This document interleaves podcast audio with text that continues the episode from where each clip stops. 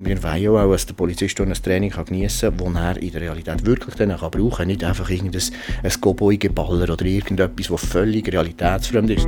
Du hörst den Polizeifunk, den Podcast von der Capo Solothurn. Ich bin Annik Leonhardt und wir finden in dieser Staffel heraus, wie das es in Sachen Weiterbildung nach der Polizeischule kann weitergehen kann. Ob eine neue Aufgabe in einer Sondergruppe, spezielle Trainings oder Ausbildungen. Polizistin oder Polizist ist ein Beruf, aber es gibt viele verschiedene Karrieren. Ein paar davon lernen wir hier kennen.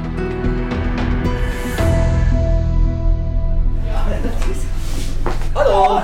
Annik, freut mich, Erwin. Hallo, Tschüss. Erwin. Hast du den Weg gefunden? Der Erwin arbeitet seit 26 Jahren bei der Polizei. Ich arbeite beim Dienst für Aus- und Weiterbildung bei der Polizei Kanton Solothurn. Und äh, ja, ich habe diesen Job seit 2014, als ich habe wechseln äh, einen Ausbildungsdienst. Und das sind mittlerweile fast jetzt sieben Jahre oder fast noch ein bisschen drüber, wo ich jetzt dort tätig sein Du machst äh, Weiterbildungen für Polizistinnen und für Polizisten. Du bildest aber auch Leute aus, die in der Polizeischule sind. Gibt es da einen Alltag bei dir oder ist jeden Tag anders? Äh, no, nein, also das, das, das, da muss ich nicht einmal studieren, das kann man mit Nein beantworten. Es gibt bei uns eigentlich keinen Alltag. Und das ist ja das, was diesen Job ganz speziell interessant macht, ganz spannend, weil die Abwechslung einfach so groß ist. Du hast es erwähnt, eben, wir haben die Polizeischule bei uns zur Ausbildung und eben auch SCORE, wo wir äh, tätig sind im Ausbildungsbereich und das macht es wirklich extrem spannend. Ja. Die Ausbildungen passieren an verschiedenen Orten. Zum Beispiel da, wo wir gerade hingehen. Wir würden jetzt hier hingehen, in unsere optische Raumschiessanlage und taktische Wohnung, wo die verschiedenen Ausbildungssequenzen dann auch stattfinden. Hallo! Bevor der Erwin aus seinem Job als Instruktor erzählt, schauen wir zusammen die taktische Wohnung an. Ein Raum, wo drin eine Wohnung nachgebaut ist und dort drin haben die Polizistinnen und Polizisten Ausbildungen und für das gibt es klare Regeln. Alle Waffen, die verletzen können, müssen hier rein deponiert werden. Da gehört die Dienstpistole dazu, der Pfefferspray. Äh, ja, natürlich ist ja der für das Training nicht geeignet. Alle Ersatzmagazine, die auch richtige Dienstmunition drin hat und auch noch Messer, die verletzen können, die auch wirklich richtige Klingen dran hat. Also wenn man einfach verhindern, dass im Training etwas passieren kann im Affekt. Genau. Das ist alles sehr gut äh, geregelt. Genau. Da ist nachher eigentlich alles ähm, Trainingswaffen von dem Moment an hier. Und plus alles, was weiter ist, hat es keine letalen Waffen mehr, also nichts mehr, das verletzen kann. Hier ist alles nachher auf äh, Kunststoffbasis oder, aber ich kann das hier gerade schon zeigen, mit sogenannten umgerüsteten Dienstwaffen, die nachher auf Seifenmunitionbasis funktionieren. Das ist so eine, eine nachgebaute Wohnung quasi mit äh, mobilen Wängen. Das heißt, wir können die immer umstellen. Also wir weisen auch immer von Schießen zu Schießen neu gestalten. Also du kannst nachher innen alle Räume verändern, du kannst den Aussengrundriss verändern. Also als Polizist eigentlich immer etwas Neues antreffen. Es soll nicht immer das Gleiche da stehen, weil sonst können sie dann mit der Zeit räumen. Es soll also innen, wenn sie reinkommen, eigentlich immer anders aussehen. So eine Tasche liegt am Boden, ein Gestell mit einem Schlüssel drin, Jacken, die aufgehängt sind, Stiefel. So eine kleine Garderobe. Wenn wir weiter reingehen, ist hier einfach so ein der äh, Stubenbereich, Wohnungsbereich, ähm, wo wir hier haben, wo eigentlich dann meistens halt sich die Leute aufhalten. Wir können hier den, den Polizisten eigentlich immer ein realitätsnäheres Szenario bieten. Kommt das auch als Rückmeldung, wenn mal jemand so im Ernstfall irgendwie eingesetzt war oder etwas erlebt hat, dass sie gesagt haben, das hat mir etwas gebracht, dass ich es da geübt habe? Ja, das gibt es das gibt's schon immer wieder. Also wir probieren ja heute vor allem ähm, die Ausbildung sehr sinnmäßig aufzubauen, realitätsnah. Und wir wollen auch, dass der Polizist ein Training geniessen kann, das er in der Realität wirklich dann kann brauchen kann. Nicht einfach irgendein ein Cowboy-Geballer oder irgendetwas, das völlig realitätsfremd ist, sondern wir probieren ein Szenario zu machen, das in der Realität entsprechen. Also eigentlich ist es sogar so, dass es so ein, ein Gegenwirken ist. Also einerseits die Leute sind froh, wenn sie hier trainieren können, sagen hey, das haben wir wirklich etwas gebraucht. Aber wir kommen auch Rückmeldungen von Sachen, die der Polizist im Ernsteinsatz erleben, die uns melden, hey, ich habe das und das erlebt, schaut mal, ob ihr das ins Training einbauen könnt. Und das ist eigentlich für uns das Optimale. Also wir probieren hier immer das Szenario nach den Vorfällen machen, die am besten in Solothurn basiert sind oder sonst einfach in der Schweiz. Mhm. Das ist eigentlich das Ziel. Mhm. Ja, macht viel Sinn. Ja, genau. Ja, das ist wirklich sinnvoll und so bringt es dem Polizisten auch am meisten. Weil er kann sich dann auch richtig in die Situation versetzen und hat auch das Gefühl, aha, das, was ich hier trainiere, ist nicht irgendeine utopische Annahme, sondern das kann mir wirklich passieren oder ist eben sogar schon passiert. Und dann sehe ich ja den Sinn dahinter und so trainiert man auch besser. Oder? Es bleibt einem besser und man macht es auch lieber. Der Erwin arbeitet als Ausbildner und in der Sondergruppe Instruktion, aber nicht nur in dieser Wohnung, sondern er bildet Polizistinnen und Polizisten in ganz verschiedenen Bereichen aus. Einerseits, was einfach so fast ein bisschen gewöhnlich ist, ist das Schießen und Taktik, wo eigentlich dazugehört. Aber äh, durch das, dass äh, das auch immer mehr wächst, kommen auch immer mehr Bereiche dazu. Also einerseits eben taktische Einsatzmedizin ist immer ein grosses Thema, das auch einen grossen Teil von unserer Ausbildung einnimmt. Und halt dann auch in der Polizeischule kann es aber auch sein, dass wir Fächer dürfen die fast wie eine Lehre sind, also Kantonslehre oder Rechtliches oder irgendwie so. Äh, von dem her wird es wirklich nicht langweilig. Mhm, ja, das klingt so. Äh, du hast mir gerade einen Teil gezeigt, wo, wo du einmal schaffst in dieser optischen Raumschussanlage, dieser Wohnung, die ihr da installiert habt zum Üben. Eben stehst du im Klassenzimmer, stehst sonst auch draußen auf dem Feld. Wo stehst du am liebsten? Äh, das, ehrlich, ich könnte es ich nicht beantworten. Ich glaube, eben, dass es die Abwechslung hat, macht es eben so interessant. Und ich glaube, durch das, dass man immer an einem anderen Ort auch tätig sein kann, ich glaube, das ist ja das, was es ausmacht. Also einerseits, wenn man mal länger eben draußen ist gesehen, freut man sich nachher wieder mal reingehen ins, ins Schiesskino und wenn man dann eben das auch wieder ins Zeitlich gemacht hat, freut man sich dann auch wieder mal vielleicht in den Schulungsraum hineinzustehen, bei der Polizeischule und dann dort wieder mal eine theoretische Lektion abzuhalten. Also ich könnte nicht einmal sagen, was ich am liebsten mache. Gibt es nicht so irgendetwas, was du am liebsten äh, weitergibst?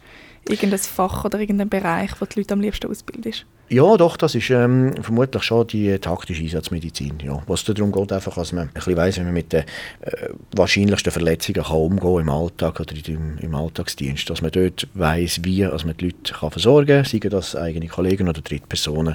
Das ist aber schon das, was ich am liebsten mache und auch unterrichte. Ja.